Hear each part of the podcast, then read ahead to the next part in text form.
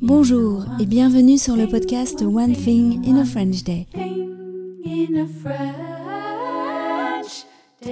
Aujourd'hui, lundi 13 novembre 2023, cet épisode, le numéro 2296, s'intitule La crêperie, la dame enchanteresse et François, le prof d'allemand. J'espère que vous allez bien et que vous êtes de bonne humeur.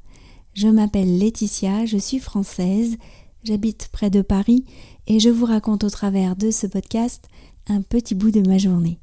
Vous pouvez vous abonner pour recevoir le texte du podcast, le transcript par email sur onethinginafrenchday.com.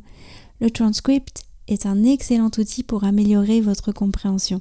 Je suis sûre qu'il y a des utilisations auxquelles vous n'avez pas pensé. Par exemple, bien sûr, c'est évident, vous pouvez lire le texte, mais ça va plus loin parce que vous pouvez aussi vous amuser à d'abord lire le texte, ensuite écouter l'audio ou inversement, écouter l'audio sans lire le texte ou lire le texte et écouter l'audio en même temps.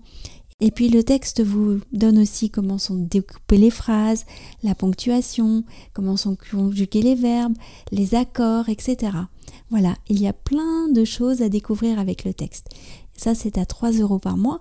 Et puis, vous avez la version enrichie, là, qui vous permet d'aller un peu plus loin dans tout ce qui va autour du texte avec des notes culturelles. J'aime bien aussi vous montrer des tournures de phrases utiles, vous faire remarquer ceci ou cela. Comme ça, vous entrez dans un français un peu plus naturel. Je vous donne rendez-vous sur les sites du podcast pour vous abonner. La crêperie, la dame enchanteresse et François, le prof d'allemand. Un des plaisirs des vacances dans le Jura, c'est d'aller à la crêperie de Pont-de-Poite. Vous souvenez-vous de la dame à la voix enchanteresse? C'est elle qui tient la crêperie épicerie Crêpes et gourmandises, place de la Fontaine. D'habitude, nous y allions en fin d'après-midi après le cheval. Mais cette année, c'était différent. Ainsi, nous avons pu y aller un midi pour le déjeuner. Nous avions réservé notre table. Quand nous sommes arrivés, c'était l'effervescence dans la crêperie.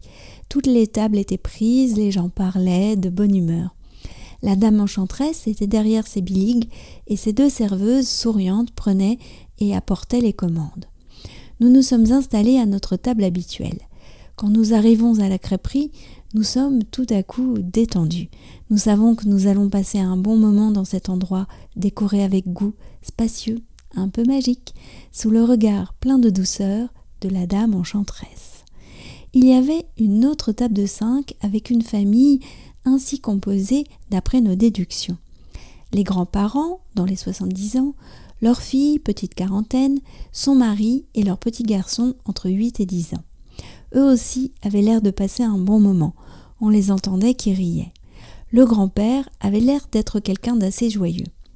La serveuse, Lilou, habillée tout en noir pour Halloween et dont le cou portait le collier que Lisa avait remarqué sur le présentoir du supermarché. T'as vu? Elle a le collier qui me plaisait, m'a-t-elle glissé à l'oreille. Nous a apporté nos galettes. Une complète a-t-elle demandé. C'est pour moi, dit Lisa. Nos crêpes sont toutes arrivées et Michaela nous a raconté son cours du matin au centre équestre avec Marie. Et vous, qu'est-ce que vous avez fait pendant ce temps-là nous a-t-elle ensuite demandé. On est allé au musée du jouet, a répondu Lisa avec un clin d'œil à Pietro. On s'est bien amusé. Nous en étions au crêpe dessert quand le grand-père s'est adressé à nous. Cela faisait quelques minutes qu'il essayait de faire répéter à son petit-fils un mot en allemand. C'est difficile à dire comme mot. C'est un mot de 24 lettres qui veut dire petite boîte d'allumettes. Vous voulez essayer? a-t-il proposé à Michaela? Allez, a répondu Michaela. On a bien ri parce que c'était trop difficile à dire. Syllabe par syllabe, oui, mais le mot en entier, pas vraiment.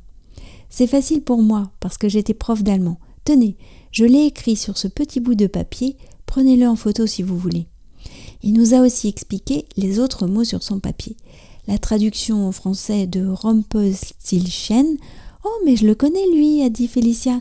C'est Rumpelstiltskin. Oui, a dit le grand-père. Gris-gris, gredin, menu fretin en français. Vous le connaissez?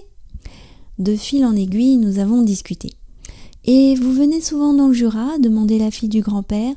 Depuis quelques années déjà, souvent à la Toussaint. Cette année, nous avons loué un gîte à Cria.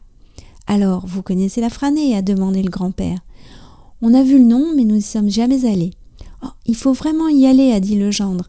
C'est vraiment un endroit magnifique, surtout en ce moment avec toute la pluie qui est tombée. Il y a une magnifique cascade. Nous irons, c'est promis, ai-je dit. Il était temps de nous quitter, mais François, le grand-père, nous a encore donné le titre d'une chanson. C'est une belle chanson sur le Jura, a-t-il dit en m'écrivant le titre. Elle s'appelle Ce pays, c'est le mien, il se nomme le Jura. Grâce à François, peut-être que vous aussi irez écouter cette chanson. One Thing in a French Day, c'est fini pour aujourd'hui. Je vous retrouve mercredi pour un nouvel épisode du podcast. À bientôt. Au revoir.